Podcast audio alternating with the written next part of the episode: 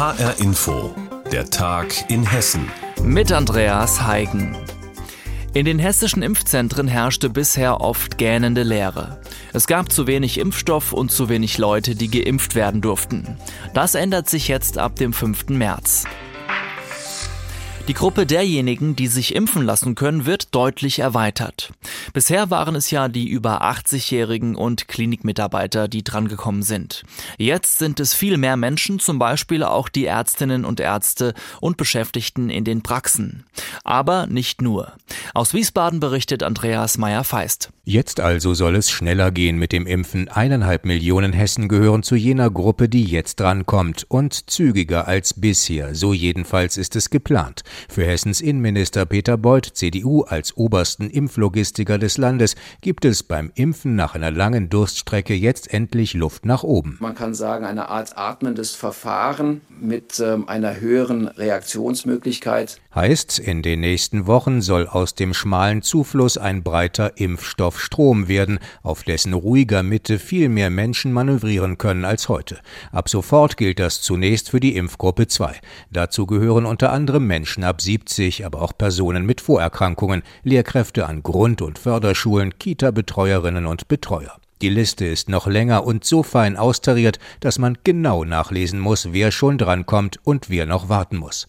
Ab heute kann man sich für eine Impfung registrieren lassen und bekommt dann einen Terminvorschlag. Das Prinzip ist nicht, wer zuerst kommt, malt zuerst. Der Zeitpunkt der Registrierung ist nicht zwingend ausschlaggebend für den Zeitpunkt des Termins der Impfung. Grundsätzlich läuft die Terminvergabe durch die Vergabesoftware nach Alter fallend von ähm, den 70 bis 79-Jährigen und bei den anderen Gruppen dann nach Zufallsprinzip und äh, entsprechender Impfstoffverfügbarkeit. Dass es jetzt mit einer relativ großen Gruppe weitergeht, hat mit dem Impfstoff von AstraZeneca zu tun.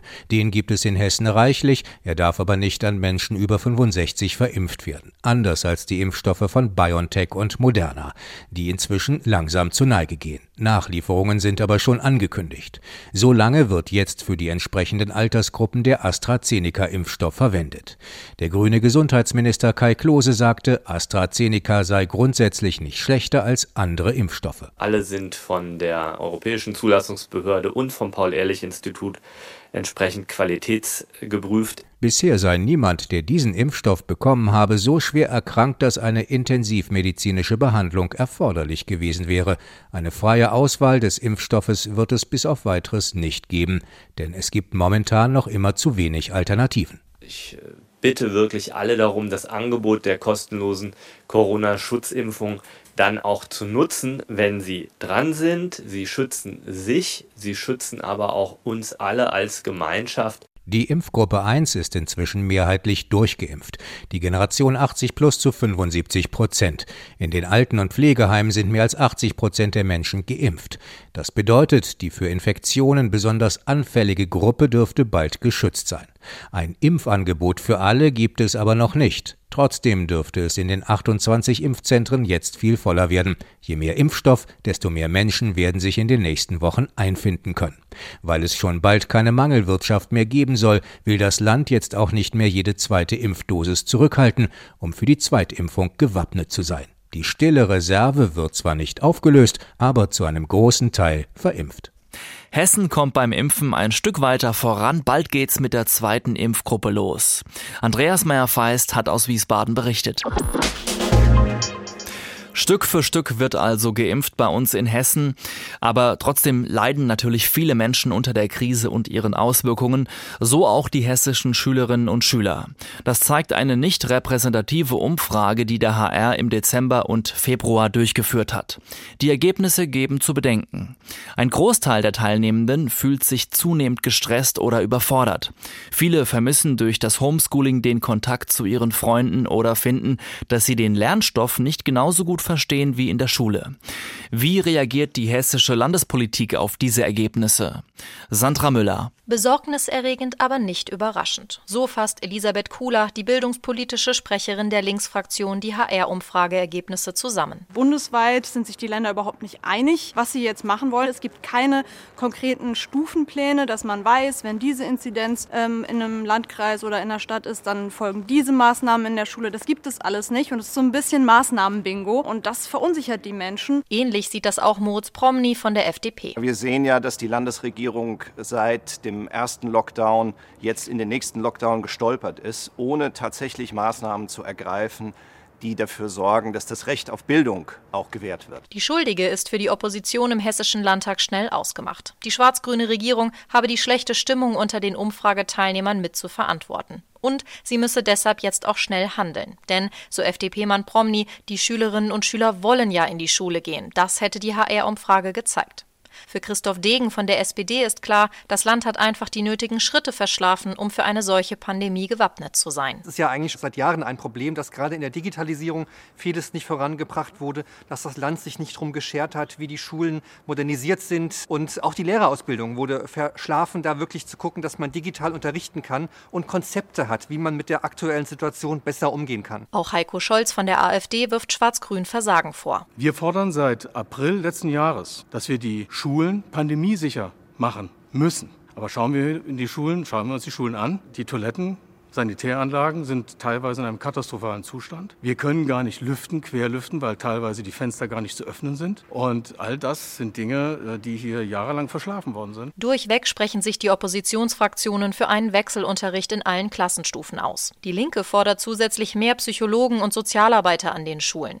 Auf Seiten der Regierung Verständnis für die Gefühle der Schülerinnen und Schüler, aber auch der Hinweis, dass man bei allen Entscheidungen immer abwägen müsse. Also wir müssen vorsichtig sein, wir müssen genau beobachten, wie sich das Pandemiegeschehen ähm, weiterentwickelt. Und das muss jetzt unser Ziel sein, dass ähm, wir nicht in wenigen Wochen zu der Einschätzung kommen müssen, ähm, sogar dieser Öffnungsschritt war zu viel. Sagt Daniel May, der bildungspolitische Sprecher der Grünen-Fraktion. Und auch sein CDU-Kollege Armin Schwarz weist darauf hin, dass ja schon viel getan worden sei. Und bald würden auch die Lehrkräfte mit den Impfungen dran sein. Das schaffe mehr Sicherheit. Vor allem, weil man wisse, dass die Pandemie so schnell nicht vorbei sein wird. Und wir haben zwei entscheidende Stellschrauben zur Bekämpfung der Pandemie. Impfen, impfen, impfen. Aber parallel dazu auch die Entwicklung von Medikamenten.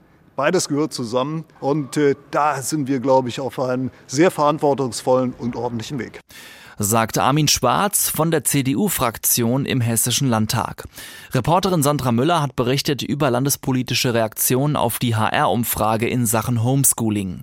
Viele Schülerinnen und Schüler fühlen sich durch die Corona-Pandemie zunehmend gestresst. Es ist ein ernüchterndes Thema. In Hessen werden bis zum Jahr 2040 Hunderttausende Wohnungen fehlen. Zwar gibt es Bauprojekte, aber selten dort, wo Wohnraum am dringendsten benötigt wird.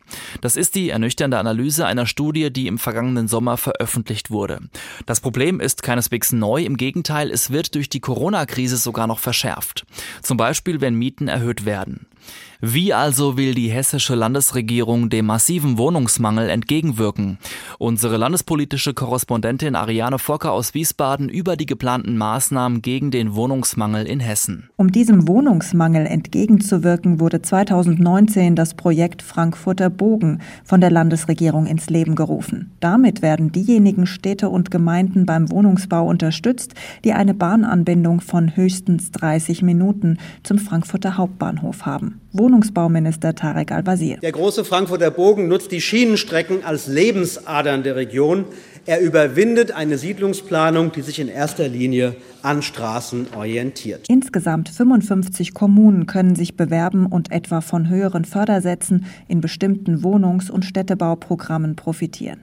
Zusätzlich investiert die Landesregierung in dieser Legislaturperiode 2,2 Milliarden in neuen Wohnraum. Birgit Heitland von der CDU rechnet vor. Mit diesen 2,2 Milliarden Euro kann man umgerechnet 22.000 zusätzliche Wohnungen schaffen. Das macht für gut 66.000 Menschen bezahlbaren Wohnraum. Auch für Investoren soll der soziale Wohnungsbau attraktiver werden. Deshalb vergibt die Landesregierung an sie auch zinslose Darlehen. Und wer sich auf eine Sozialbindung für 25 Jahre einlässt, bekommt 40 Prozent der Darlehenssumme als Zuschuss. Gerade im Ballungsraum Rhein-Main wird bezahlbarer Wohnraum dringend gebraucht.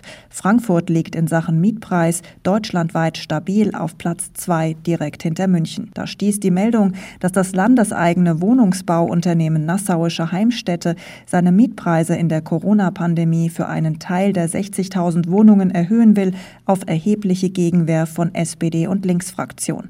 Die Krise sei noch lange nicht vorbei, Mieter müssten deshalb geschützt werden, sagt Jan Schalauske von der Linksfraktion. Und Elke Barth von der SPD nennt die Mieterhöhungen unmoralisch. Es geht darum, dass jede zusätzliche Mieterhöhung einfach für viele Menschen nicht zu stemmen ist. Der Staat muss in einer solchen Situation alles tun, um Mieterinnen und Mieter vor Mieterhöhungen und vor Verdrängung zu schützen. Das landeseigene Wohnungsbauunternehmen hatte zum Jahresbeginn bei rund jeder zehnten Wohnung die Mieten erhöht.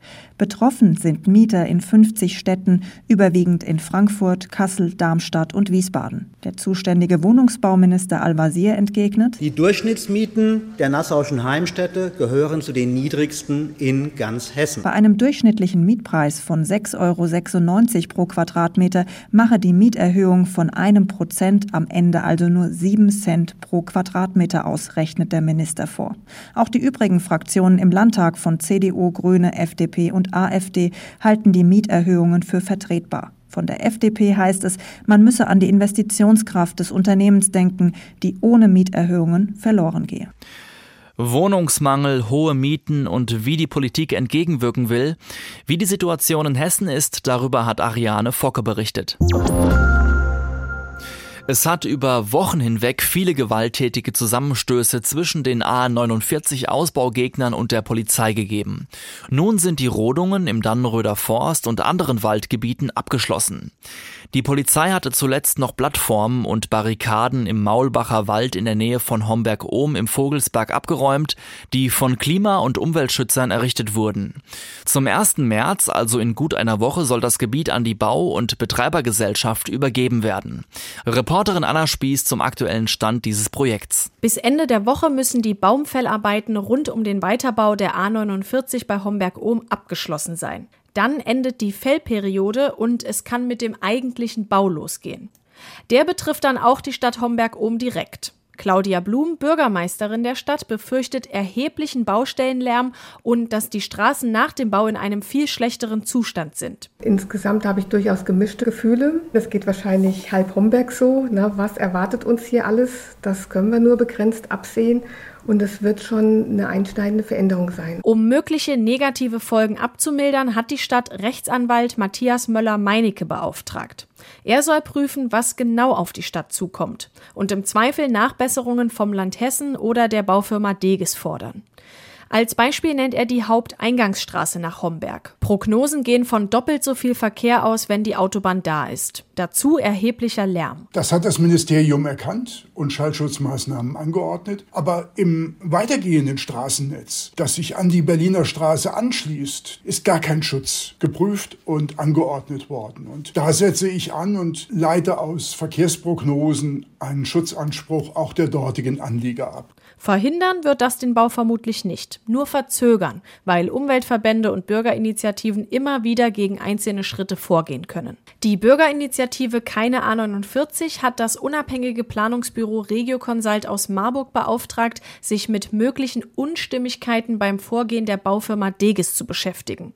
Wolf Hahn, Chef von Regioconsult, hat festgestellt, im Maulbacher Forst sind ja Fellarbeiten durchgeführt worden, wo das Ministerium uns rückgeantwortet hat, dass dort nur Bäume gefällt worden sind, um die neu errichteten Baumstrukturen abzubauen. Gegner vor Ort haben aber dokumentiert, dass dort auch weitere Bäume gefällt worden sind. In einem anderen Bereich soll eine Stromtrasse nochmal verlegt werden. Hier wollte die Deges schon vor zwei Wochen Bäume fällen. Nach Anfrage beim zuständigen Ministerium kam heraus, dass keine Genehmigung vorliegt liegt. Damit dürfte die Deges unter großem zeitlichen Druck stehen, denn laut Vertrag soll das Bauunternehmen Strabag ab dem 1. März den weiteren Autobahnbau übernehmen. Der Stand der Dinge zum Bau der A49. Anna Spieß hat uns darüber informiert. Und damit sind wir auch am Ende der Sendung Der Tag in Hessen mit Andreas Heigen. Und die Sendung, die gibt's wie immer auch als Podcast auf hrinforadio.de.